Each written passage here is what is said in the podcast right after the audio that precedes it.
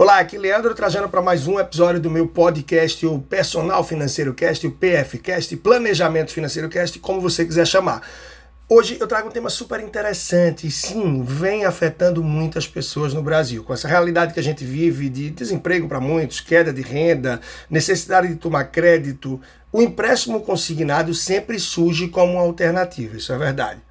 E não é tão fácil. É isso que eu quero trazer para você. Mais detalhes para que você entenda a dura realidade do empréstimo consignado. Mas antes disso, deixa eu saber se você já está inscrito, se você já me acompanha aqui nessa sua plataforma de áudio favorita, seja lá o Spotify, SoundCloud, Deezer, Apple Podcasts, não importa, mas bota para seguir Leandro Trajano, personal financeiro daí, porque toda semana a gente tem pelo menos dois episódios novos e até aqui mais de 530, eu creio, já no ar, com um bom número de reproduções e muito conhecimento sobre planejamento financeiro, organização, educação financeira, investimentos e muito mais. Mas vamos direto ao ponto.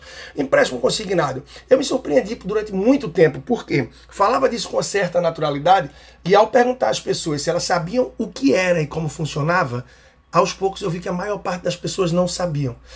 certamente você já ouviu falar do empréstimo consignado. Eu não tenho certeza se você é uma dessas pessoas que não sabe como ele funciona, mas de fato isso me surpreendeu ao ver que a maior parte das pessoas não sabiam. Então, só por questão de alinhamento, eu vou deixar isso certo aqui. O empréstimo consignado é aquele em que a parcela do fluxo acordado, ou seja, o valor da parcela de cada mês, para pagamento desse empréstimo, ela já é descontada na folha, direto do seu salário. Você já recebe o salário descontado dessa parcela, ou seja, o salário líquido já vem sem ela. O que reduz o valor efetivamente que você recebe de acordo com o seu salário, com sua remuneração. Naturalmente, isso dá mais segurança para a instituição financeira que concedeu o empréstimo, uma vez que o risco de não receber o pagamento da parcela é muito pequeno, é muito pequeno de fato, devido ao formato consignado desse crédito. Ou seja, a instituição financeira tem esse acordo com a sua empresa, o seu empregador, seja empresa pública ou privada, e já consegue debitar direto lá. Resultado: risco menor para quem concede o crédito, você tem acesso a juros menores. Isso sim parece ser bem interessante, claro aí. Ah, dessa forma, o risco de quem emprestou não receber é muito baixo. E aí, como eu falei, os juros são mais baixos, tornando o empréstimo consignado para o servidor público, por exemplo, uma das formas mais baratas de acesso ao crédito. Nem compara né, com o empréstimo pessoal e quem diria, então, em relação a um cheque especial ou a um cartão de crédito, entre tantos outros problemas que as pessoas se enrolam aí e pagam juros altíssimos. Por isso, tem que estar atento sempre na melhor condição. Dinheiro fácil, ele custa mais caro. Então, embolar a fatura do cartão de crédito, entrar no cheque especial, vai ter sempre juros mais caros.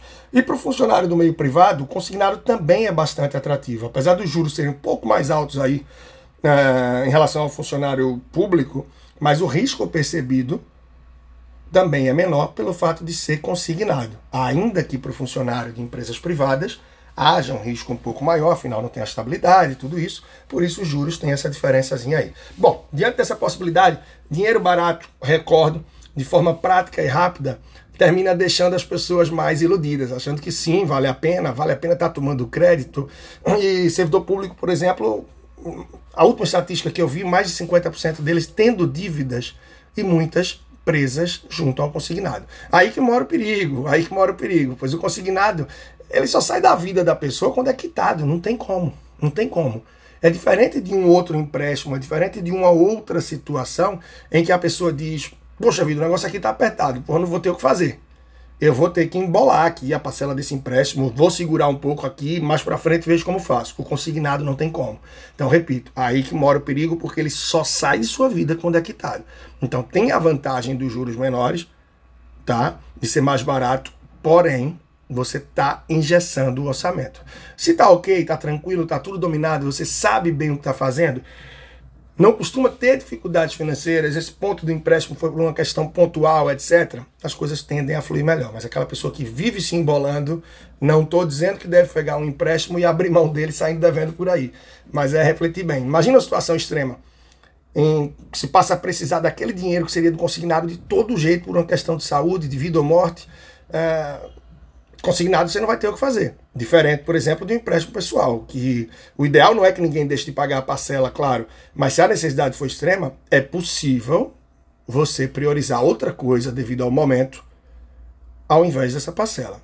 Mas eu repito, claro, na modalidade de crédito consignado, não tem como, tá fora disso, independente da situação. Bom, avançando então, seguindo aí, mais uma vez recordo, tá? Se você não está ainda acompanhando meu podcast, respirando aqui, se inscreve, e claro, chega junto também lá do canal do YouTube, Leandro Trajano. A gente sempre com muito conteúdo bacana, além do podcast Personal Financeiro. Você pode procurar uh, lá no Instagram, perfil Personal Financeiro.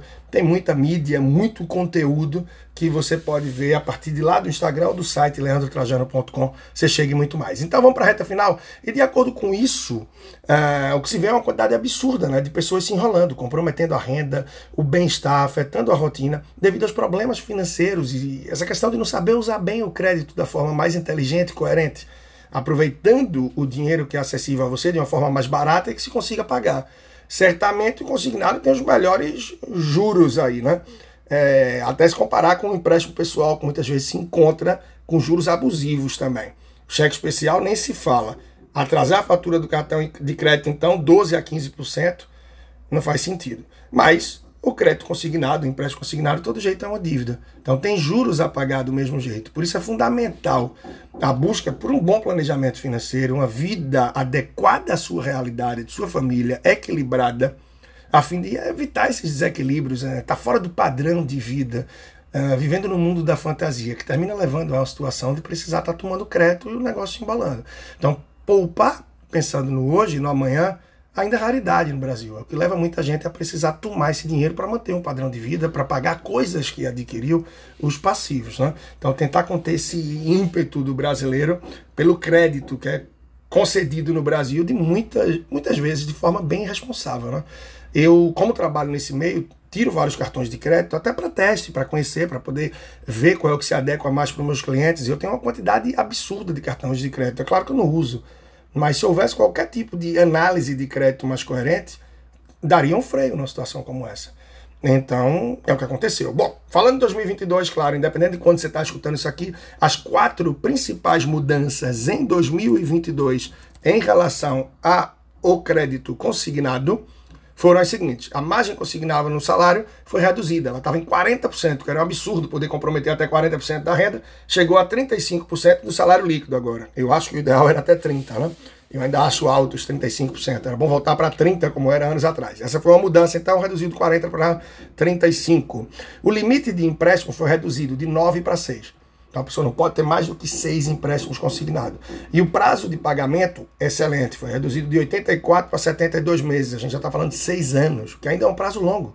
E por fim, terceira e última mudança aí que veio agora em 2022, é, outras podem estar acontecendo, tá? Mas a base aqui do nosso podcast, do nosso papo, tá assim bem interessante para você, é o fim da obrigatoriedade de uma carência de quatro meses para início de pagamento.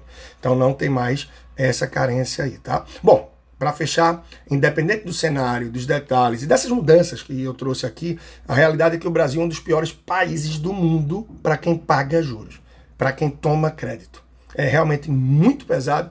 Praticamente a gente perde aí para Madagascar e é difícil aparecer alguém que é, bata os juros que se vê no Brasil, que é péssimo para quem deve, bom para quem investe, porque o europeu, o americano, o japonês, ele não entende como é que se deixa dinheiro parado no Brasil e rende tanto, né?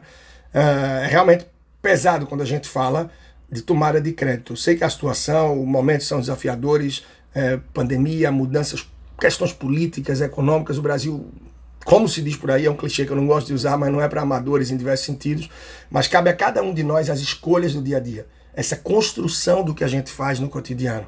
A busca, a busca pelo planejamento e a organização, a fim da gente escolher de que lado quer ficar. De quem paga ou de quem recebe juros.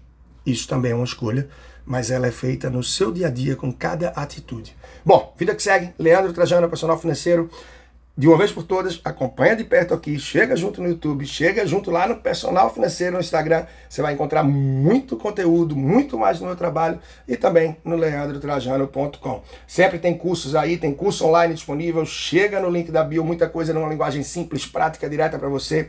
Tem momentos que você vai ter relacionamento mais próximo comigo, seja através de mentoria, consultoria e também do D10, de tantos programas que eu tenho, educação financeira para crianças uh, e muito mais novidades. Acompanha, você vai estar sempre sabendo. Um grande abraço e até a próxima. Simbora então.